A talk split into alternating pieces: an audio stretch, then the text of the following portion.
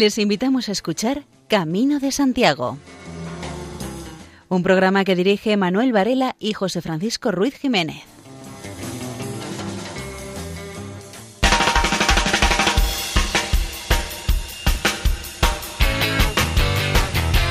Muy buenas. Aquí da comienzo este programa dedicado a la divulgación jacobea, es decir, al apóstol Santiago y a la peregrinación hasta su tumba en Compostela.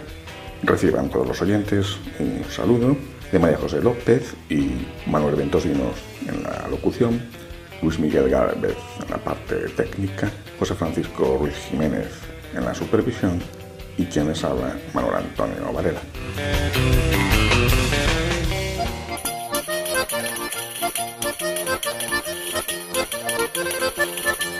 De los dos programas que emitimos cada mes, uno es monográfico y otro tiene contenidos habituales, que es el caso del actual programa. Así que en él escucharemos al historiador Francisco Singul, al franciscano Francisco Castro Miramontes con una nueva meditación. Se hará una nueva etapa del camino ignaciano y escucharemos alguna noticia.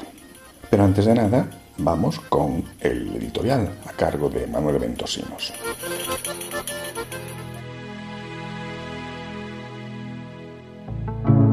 Este año será un año distinto. Hay muchas personas que no andarán con nosotros, por muchos motivos. Algunos la edad no les permite seguir andando, otros por la pandemia que nos está asolando. También algunos se han marchado para hacer el otro camino en medio de las estrellas. Tener un recuerdo para todos ellos. Con estos recuerdos de haber compartido con ellos tantas y tantas caminatas que hemos realizado juntos. Tantas sobremesas que hacían de las caminatas un final grato para todos daban tiempo a recuperar las fuerzas y poder acabar ese día que tantos recuerdos nos traen. El año pasado ha sido atípico para todos, pero hemos podido hacer algunas etapas de los distintos caminos. Así, como esas rutas alternativas que han hecho que esa nostalgia del camino fuese más llevadera. Imagino que vendrán nuevas personas que irán ocupando los puestos de aquellos que nos han dejado, no sus recuerdos, pues estos son difíciles de olvidar de aquellas conversaciones que hacían que las etapas fuesen más llevaderas y que no se hiciesen tan monótonas, que fuesen agradables en realizarlas.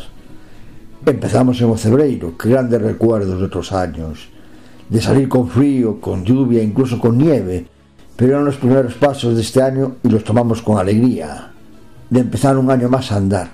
Este año es especial, primero por ser Santo, especial, por ser la primera vez que yo recuerde que son dos años seguidos. Por otro lado, cumplimos 35 años nuestra asociación, desde que unos animosos se decidieron a crear una asociación de amigos de la provincia de Lugo del Camino de Santiago, que desde esa fecha de 1987 empezaron a recorrer semana tras semana los caminos que recorrían nuestra querida provincia. Fueron pioneros de la provincia de recorrer los caminos en una asociación, que por ella han pasado miles de lucenses que recorrieron los distintos caminos que nos llevan a Santiago. En este aniversario no debemos olvidar de las personas que han hecho que la asociación saliese adelante, que entendieron que el camino era una gran ventana para el mundo. Fueron estos don Elías Baliña, o cura do Cebreiro, que marcó desde los Valles hasta Santiago las flechas amarillas, que tantos peregrinos han seguido para recorrer el camino francés. Y el resto de los caminos oficiales también adoptaron las flechas amarillas para marcarlos. Todas las asociaciones rinden homenaje a este pionero y defensor del camino, cuando llegan al Cebrero, donde se encuentran los restos de este sacerdote. Otra de las personas que creyeron en el Camino de Santiago como escaparate de la provincia de Lugo fue el presidente de la Diputación Provincial en esos años, don Francisco Cacharro Pardo. Cayó en todo momento a don Elías Baliña a recuperar el camino en la provincia de Lugo. Por eso, cuando salgamos en la primera etapa, antes de empezar a andar, tengamos un recuerdo para ambos personajes y por todos los socios fallecidos, en señal de reconocimiento de lo mucho que han hecho por esta asociación y por los caminos. Nada más, que tengamos un buen camino, que lleguemos al final de este con esa alegría que demuestra el peregrino que los acaba.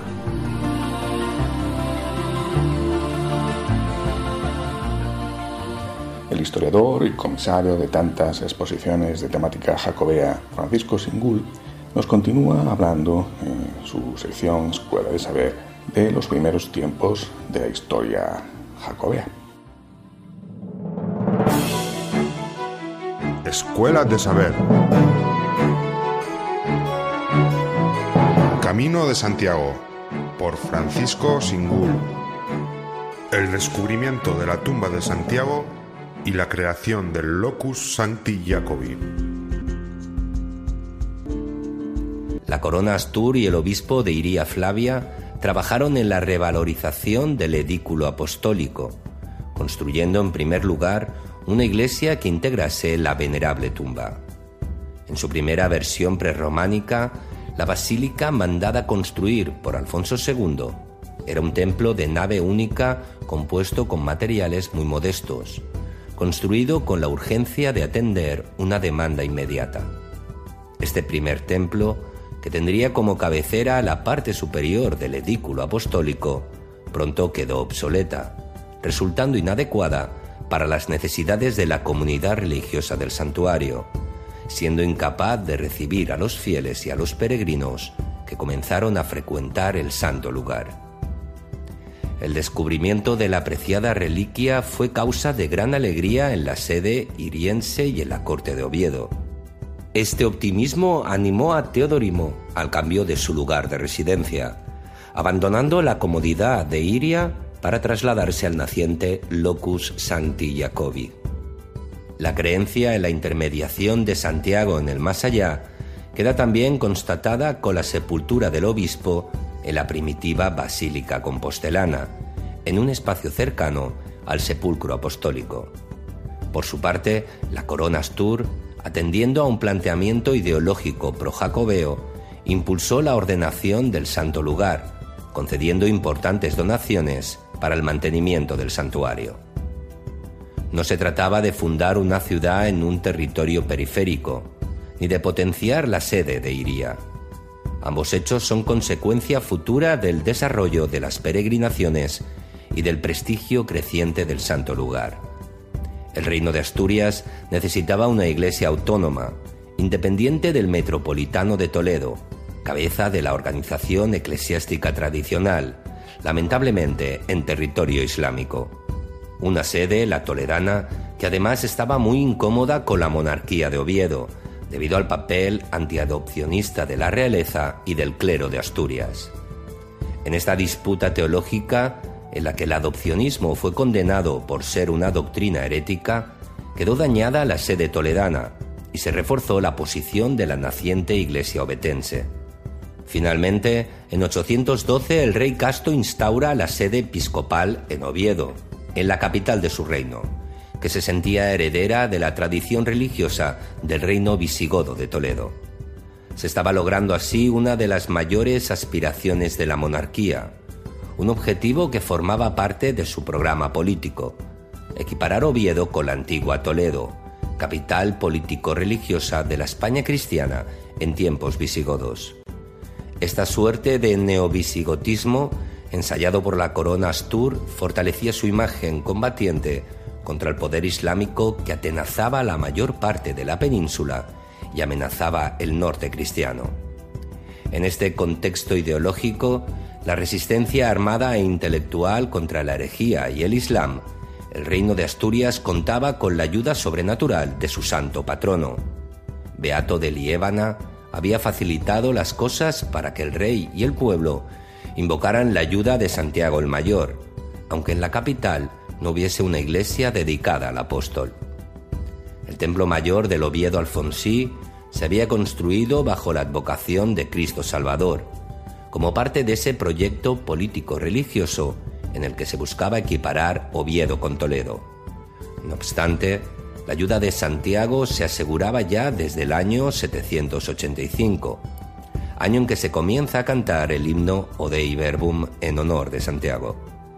Una invocación en la que el apóstol era denominado Señor y patrono de la cristiandad astur, título que seguirá teniendo con Bermudo I entre 788 y 791 y que será ampliado a todo el territorio hispano por Alfonso II a partir de 834.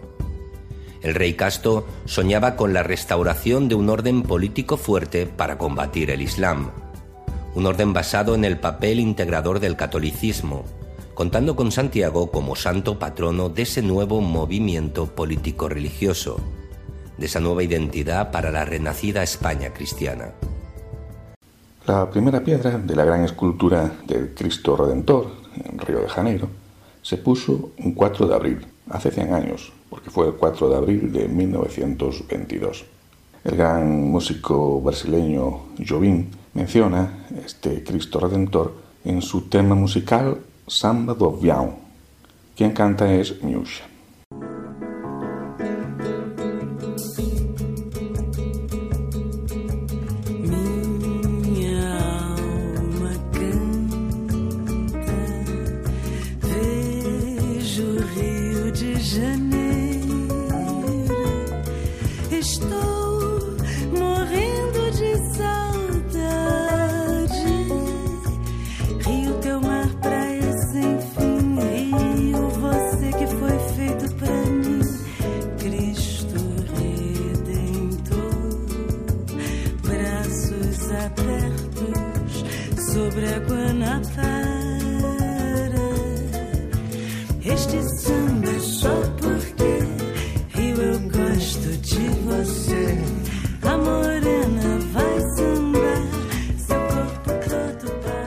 Si nos quieres escribir, puedes enviarnos un correo electrónico a camino de Santiago Continuamos en este programa emitiendo la serie Rezando Voy, que llega ya al número 15, con el título de Dios. Oración para el día de hoy. Dios en mi camino.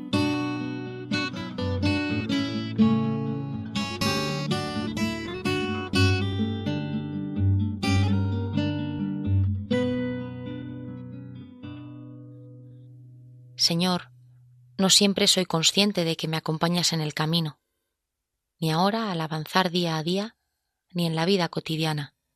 Por eso quiero hoy abrirme de una manera más consciente a tu presencia. Saber que estás alrededor, creador discreto, aliento invisible, amigo eterno. Hago silencio.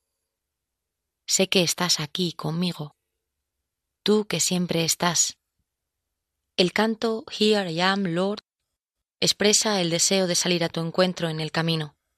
Aquí estoy, Señor.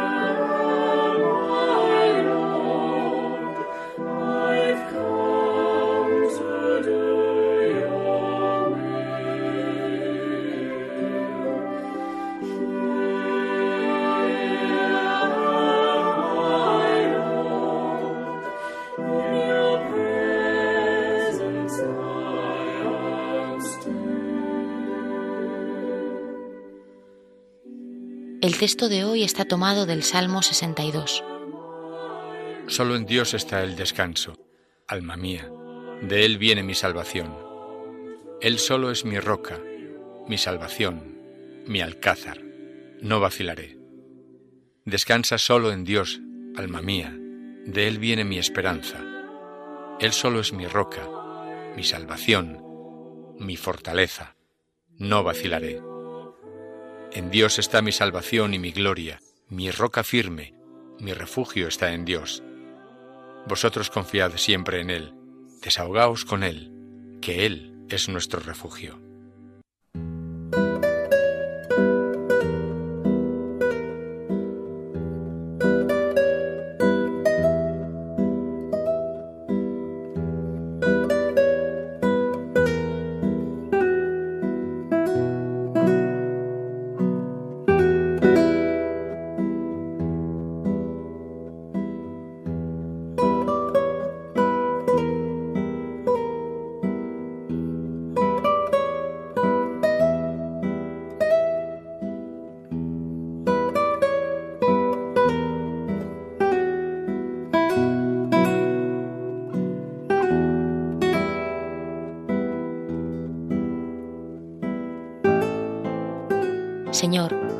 El camino tú me sales al encuentro de formas insospechadas.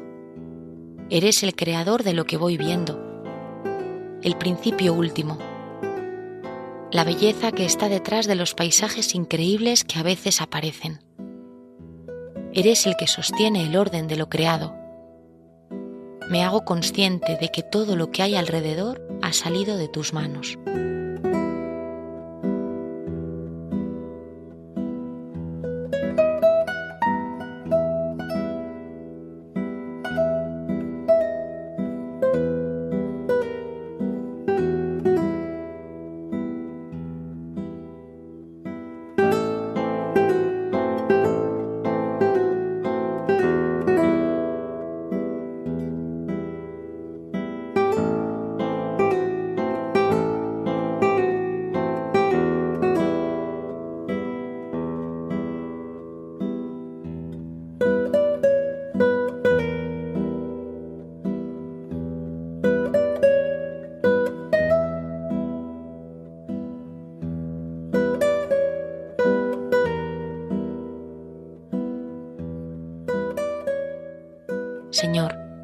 También es verdad que en el silencio surgen preguntas que no son fáciles. Si eres el autor de todo, ¿por qué hay tanto mal? No pretendo ahora tener las respuestas, pero sí te pido que me ayudes a nunca dejar de buscar.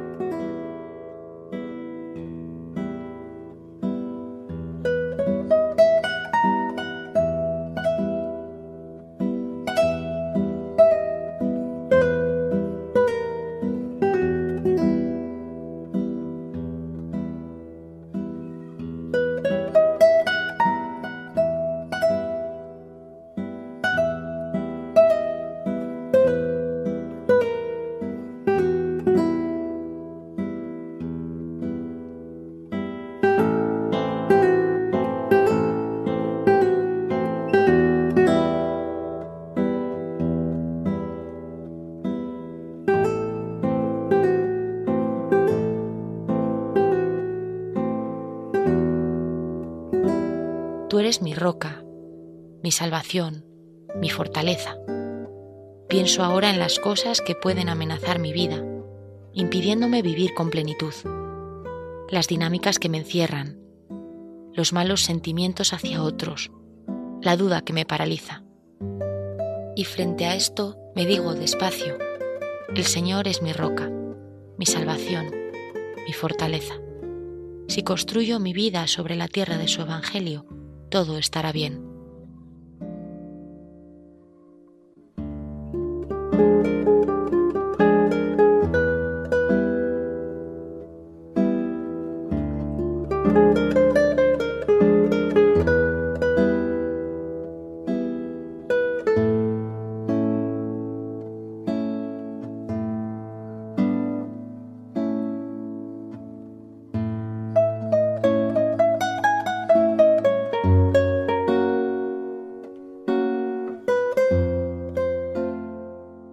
Porque nuestros proyectos se desmoronan y fracasan, y el éxito no nos llena como ansiamos, porque el amor más grande deja huecos de soledad, porque nuestras miradas no rompen barreras, porque queriendo amar nos herimos, porque chocamos continuamente con nuestra fragilidad, porque nuestras utopías son de cartón y nuestros sueños se evaporan al despertar, porque nuestra salud descubre mentiras de omnipotencia y la muerte es una pregunta que no sabemos responder, porque el dolor es un amargo compañero y la tristeza una sombra en la oscuridad, porque esta sed no encuentra fuente y nos engañamos con tragos de sal.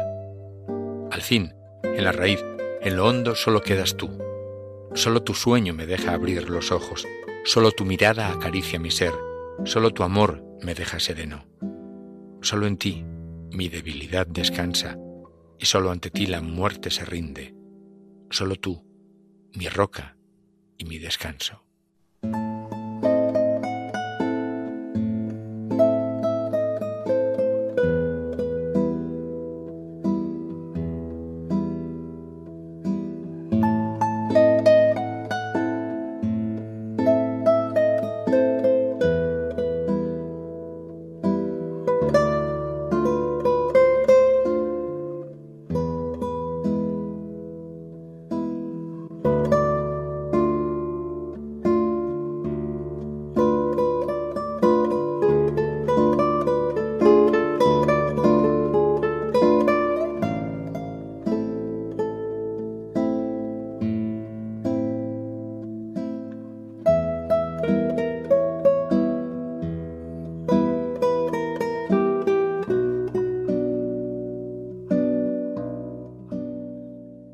Señor, me dejo envolver por esa presencia que me aseguras.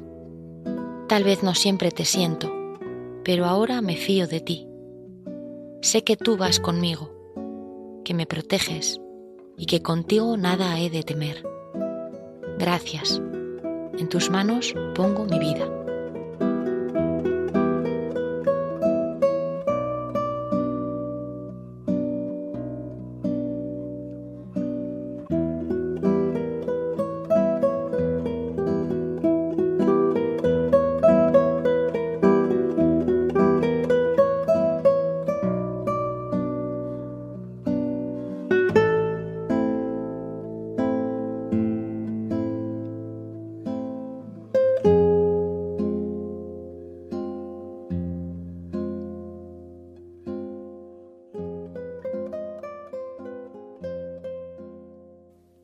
Tomad, Señor, y recibid toda mi libertad, mi memoria, mi entendimiento y toda mi voluntad, todo mi haber y mi poseer. Vos me lo disteis, a vos, Señor, lo torno. Todo es vuestro. Disponed a toda vuestra voluntad. Dadme vuestro amor y gracia, que ésta me basta. El 3 de abril se cumplen 100 años del nacimiento del poeta José Hierro, y uno de sus poemas, Azul, lo interpreta Inés Fonseca en su disco Vida, disco hecho en homenaje precisamente a José Hierro.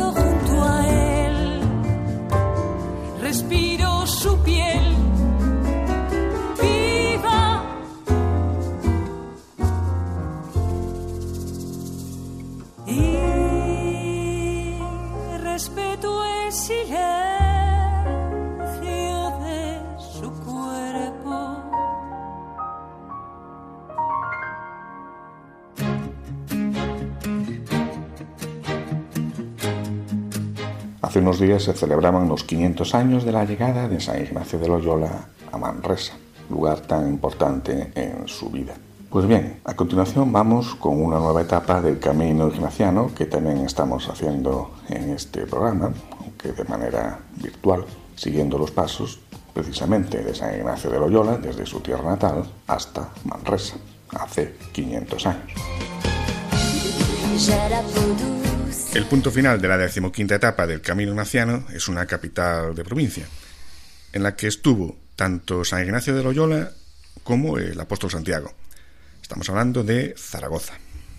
Salimos de Aragón y la primera población que encontramos son las Torres de Reyén, en la llanura ribereña del Ebro, ya en la confluencia con el río Jalón. La iglesia parroquial está dedicada a San Andrés. Corresponde al siglo XVI. La torre reconstruida presenta el mismo estilo mudéjar que se supone tuvo antaño. Entre los edificios civiles destaca el Palacio de los Duques de Villahermosa, del siglo XVII. Sobre los montes, del otro lado del Ebro, en la margen izquierda se levanta la ermita de la Virgen del Castellar, a la que se va en romería en el mes de mayo durante las fiestas patronales, que se desarrollan del 7 al 11, en honor de la citada advocación mariana y de San Gregorio de Ostia. La ermita de Nuestra Señora de Castellar del siglo XI fue restaurada en el siglo XX. Las ruinas de un castillo nos hablan de las tierras reconquistadas a los musulmanes por Sancho Ramírez y Pedro I en el siglo XI. La siguiente población es Sobradiel. Desde 1140, en que Ramón Berenguer, príncipe de Aragón y conde de Barcelona, donó el castillo y villa de Sobradiel, con sus vecinos y términos a su vasalla Artal, y hasta en 1945 los habitantes de este pueblo fueron arrendatarios de los condes de Sobradiel. A partir de 1945 los campesinos pudieron comprar y ser propietarios de las tierras que trabajaban. Junto al Palacio de los Condes de Sobradiel, hoy sede de la Casa Consistorial, la iglesia barroca de finales del siglo XVII, en ladrillo rojo y dedicada al apóstol Santiago. Continuamos y llegamos a Utebo. no hay que perderse el asombroso campanario mudéjar de la iglesia de Nuestra Señora de la Asunción, la parte gótica mudéjar del siglo XVI y el barroco del siglo XVIII. El campanario se transforma de una planta cuadrada en otra octogonal, de forma majestuosa. La decoración de azulejos no tiene precio. Bien vale darse un paseo por las calles de esa población, de 13.000 habitantes, visitando las casas y palacios de los siglos XVI y XVII. Cerámicas y mosaicos nos recuerdan sus raíces romanas, que la sitúan en la marca 8 de la vía de César Augusta, Zaragoza, con Astúrica, la Villa de Astorga en el noroeste de la península. Hay restaurantes, farmacias, centro de salud, supermercado, banco y taller de bicicletas. Continuamos hasta Monzalbarba. La impresionante torre mudéjar de la antigua iglesia parroquial saluda nuestro camino. Al igual que ella, las otras edificaciones que la rodean son del siglo XVI. La influencia musulmana es muy fuerte en esta parte del recorrido, como hemos venido observando en su origen. Fue un asentamiento bereber musulmán, eh, fundado por Abul Jabar, al situar su campamento en la isla fluvial de Santa Catalina, el nombre del pueblo Mancil Barbar, que significa asentamiento bereber.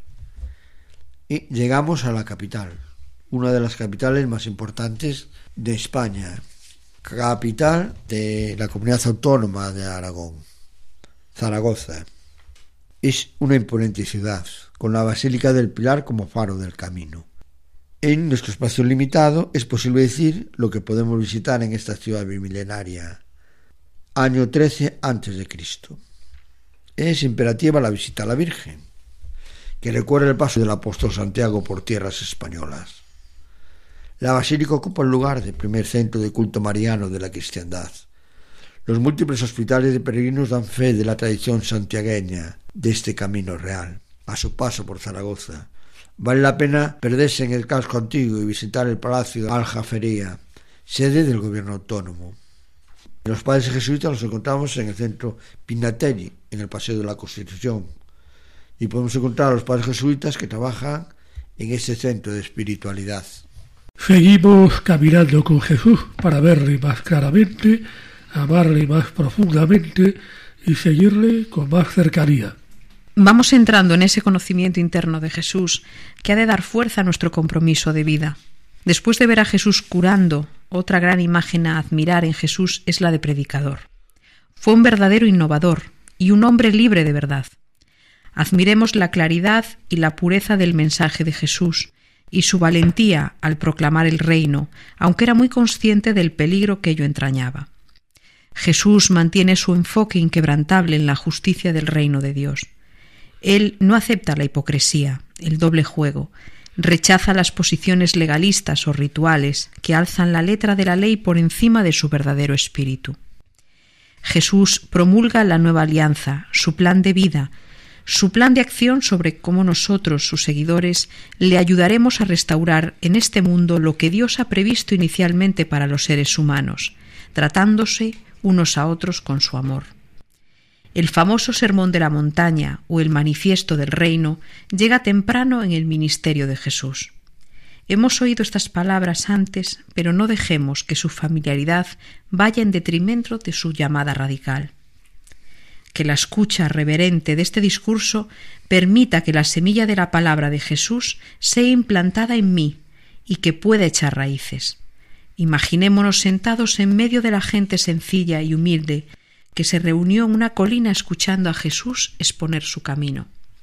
Entonces, como ahora, su camino es muy contracorriente. Nos invita a ser y vivir los valores exactamente contrarios a los que la cultura contemporánea y la oferta de publicidad consumista nos invita. En su tiempo, Jesús estuvo en contradicción con su mundo. En Argentina, cada 2 de abril celebran el Día de los Veteranos de la Guerra de las Malvinas, que esta semana cumple 40 años. Nos sumamos a ese recordatorio con una canción dedicada a los soldados argentinos a cargo del grupo Ciro y los Persas de Corrientes, Buenos Aires y del Chaco, desde Córdoba, Mendoza, de La Pampa, desde todas las provincias argentinas, los llevaron para hacer una patriada. Y coraje fue lo que ellos demostraron frente a uno, dos, tres, cuatro enemigos, los ingleses que venían preparados, frío, hambre y a los jefes argentinos.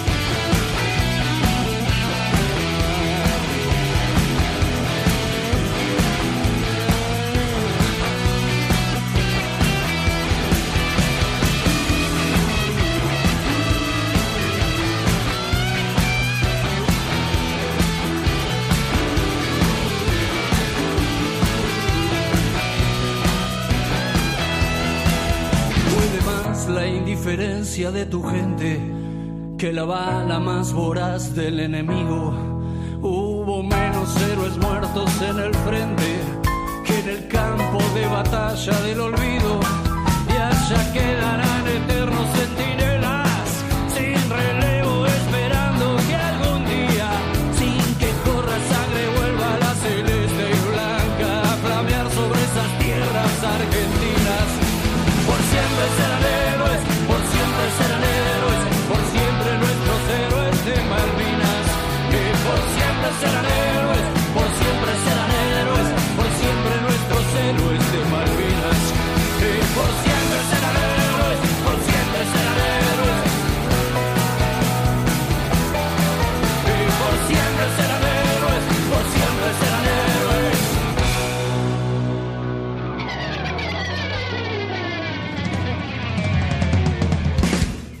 Por siempre nuestros héroes de Malvinas.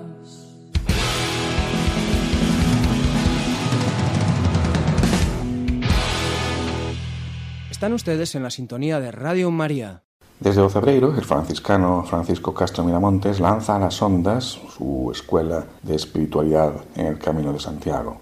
Y hoy corresponde escuchar la décima meditación sobre la belleza. Paz y bien. Vivimos en un mundo excesivamente aparente, en donde se hace primar de una manera descomunal, desproporcionada, la idea estética, la fachada, la apariencia. Somos una sociedad muy cosmética y tantas veces una fachada no es sino simplemente eso. Una mera fachada que trata de cuidar lo externo en base a unos criterios o modalidades estéticas, pero que sin embargo luego no tiene unos cimientos. Podríamos decir que el edificio de fachada hermosa a veces por dentro es una ruina. Quizás estamos viviendo una especie de dicotomía, cuando no directamente contradicción, entre lo que vivimos hacia afuera y lo que vivimos hacia adentro, lo que realmente somos y sin embargo lo que queremos aparentar ser. Y eso hace que seamos como veletas llevadas por el viento según sople, hacia allí dirigimos nuestros pasos, perdiendo nuestras raíces de referencia, en definitiva, quedándonos demasiado en la superficie de la vida, sin profundizar en su auténtica belleza. La Biblia, en el libro del Génesis, ofrece dos versiones acerca de la creación del mundo, de la vida misma.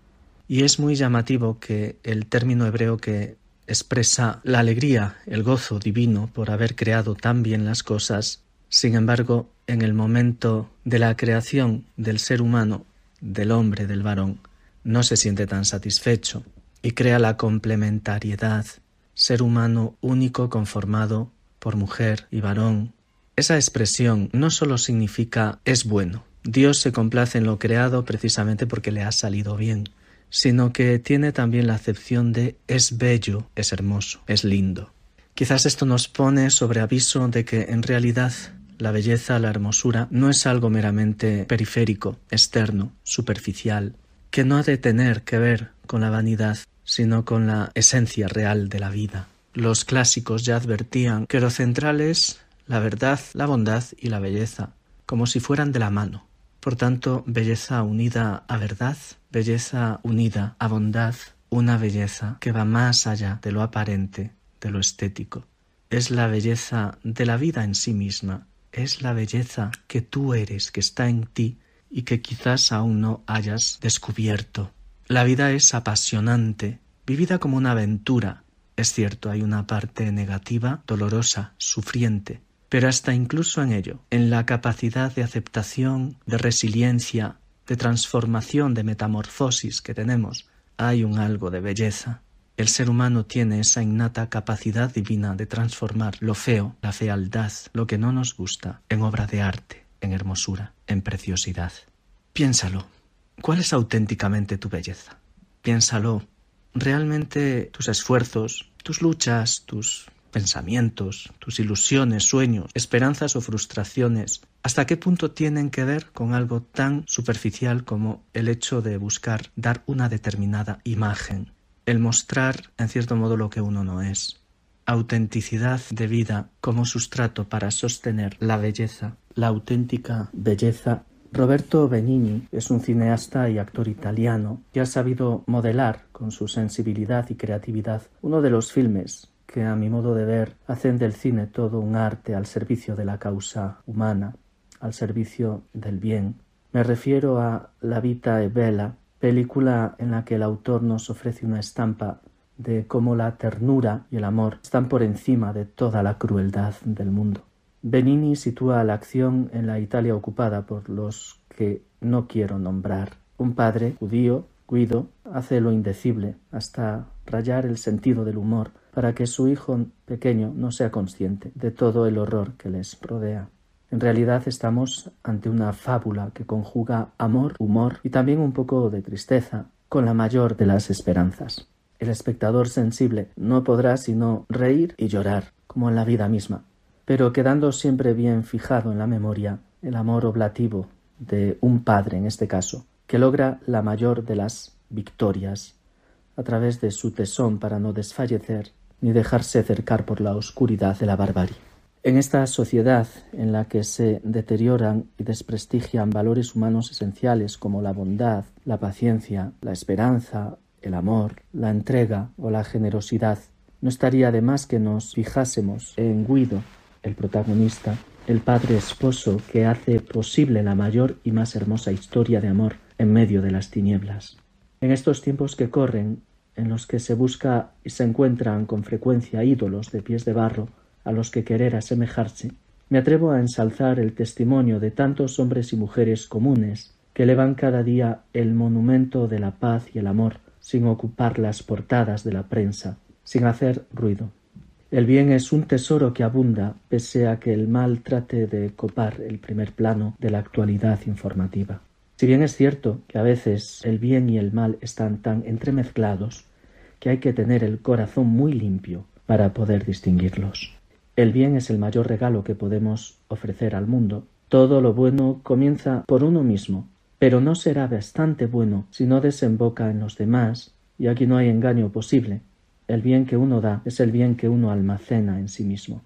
Ana Frank, aquella chiquilla que nos legó su diario nacido en la noche oscura del terror, dejó escrito Cuando miro al cielo, pienso que todo se volverá otra vez en bien, y antes o después así es porque el bien se hace fuerte cuando el mal resulta más insultante y despiadado.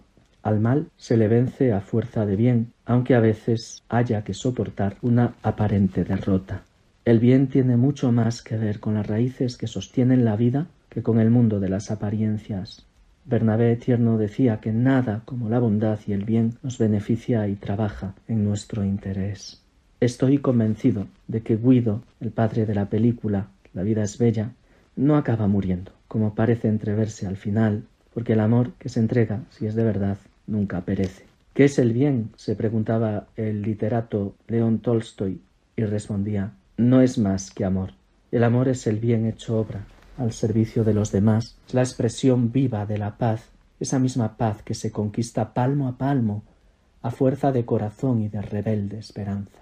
Estamos necesitados de maestros en el arte de la alquimia que transforma el caos en orden, la maldad en amor, la frustración en esperanza, la fealdad en hermosura. Y es posible, muy posible, que tu entorno haya muchas personas así. Incluso Tú podrías ser protagonista de una trama sobre el bien. Basta con un poco de sensatez y eso sí, con permitir que la hermosura, la belleza de la vida inunde tu ser. Benini supo intuir muy bien que el corazón humano tiene el secreto, la llave de la felicidad. Por eso con esperanza podemos afirmar que pese a todo y con todo, la vida, tu vida, nuestra vida, es bella, porque la belleza no es una cuestión de estética. Aprende a transformar aquello que te resulte negativo, dificultoso, incluso doloroso, en belleza. Aprovecha cada circunstancia, cada instante, para hacer una obra de arte. Eres tú, tu vida. Y la mayor obra de arte que podemos hacer es transformar ese sentimiento íntimo de hermosura, de belleza, que da paz, que da amor, en una acción constante en favor del bien a los demás. Recuérdalo, hay belleza en ti. Eres parte de la creación, una creación complementaria y a través de la humildad y del realismo podemos llegar a esta conclusión, que hay mucha belleza que nos rodea. Simplemente te invito a que salgas a la naturaleza y que contemples con la mirada interior cuánta vida te rodea, cuántas formas de vida, cada cual tiene su sitio, su lugar en el cosmos.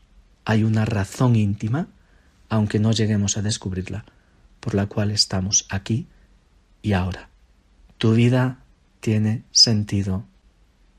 Deja que el amor delinee, esculpa en ti el rostro de la mayor belleza. Haz el bien cuanto más mejor, porque el bien es un adorno que viene a enaltecer el profundo sentido de humanidad que habita, que late en ti, en lo íntimo, en tu ser. Es tiempo de belleza, es tiempo de recuperar el sentido de la vida desde lo profundo, desde las raíces, desde el amor. Paz y bien. El próximo 9 de abril en Vigo habrá un concierto único a cargo del grupo musical gallego DOA. En el concierto, los tres actuales componentes de DOA, Miro Casabella, Piñón y Bernardo Martínez, recuperarán el repertorio del primer disco que publicaron allá por el año 1979 con el título de O son da estrella escura. Aunque aquí nosotros vamos a escuchar un tema de su disco más reciente, tema que se titula Santi Jacobi y está basado en el Códice Calistino.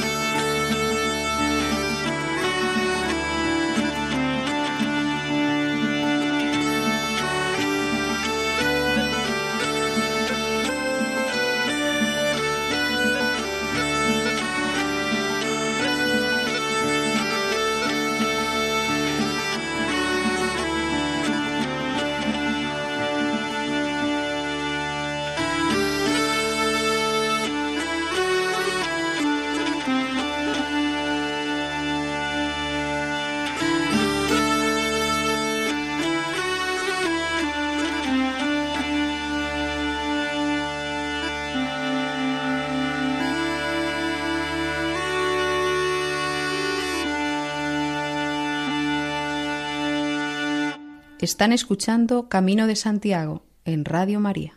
El Museo Montegallás de Santiago de Compostela acoge hasta el 29 de mayo la exposición, que por cierto ya estuvo en Madrid, con el título Jacobeo, las huellas del camino, que ofrece varias piezas significativas de distintas facetas de la peregrinación a Santiago.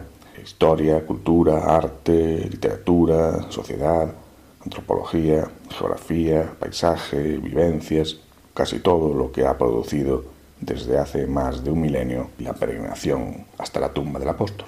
Y otra exposición, también abierta en Santiago, y en este caso abierta hasta finales de abril, es la titulada El dibujo es camino. En esta otra exposición se pueden ver varias láminas que este pasado verano fue haciendo mientras recorría el camino inglés la pintora Maru Godas, a quien escuchamos.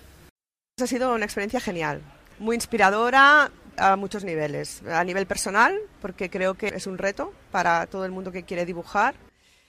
cada uno se pone sus propias metas y sus límites a la hora de enfrentarse con el dibujo y más cuando estás haciendo una ruta como esta. Sorprendentemente es muy variada, muy rica. Recomiendo por favor que la gente venga a dibujar también porque es muy bonita.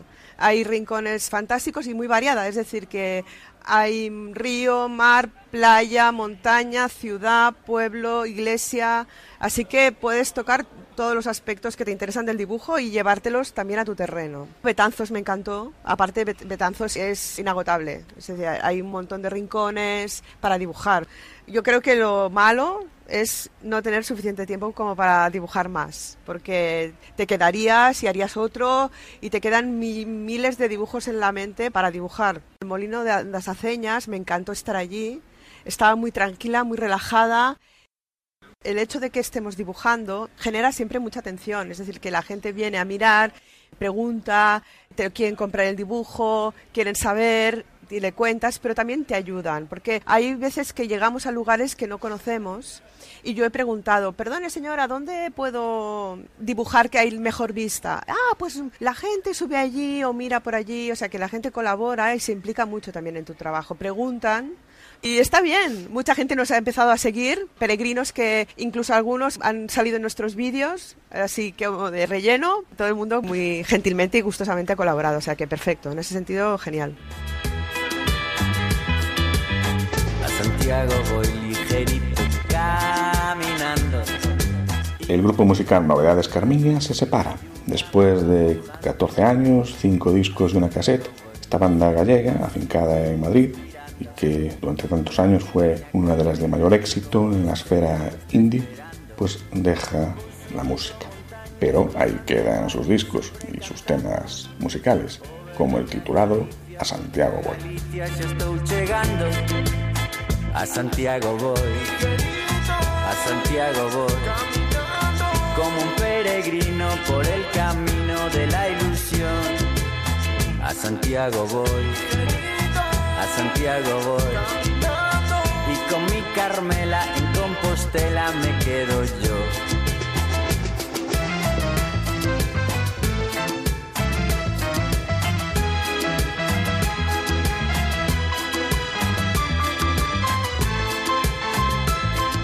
Y hasta aquí nada más. Nos despedimos hasta la siguiente edición de este programa Camino de Santiago. Muy buenas. A Santiago voy ligerito caminando y con paragüitas por si la lluvia.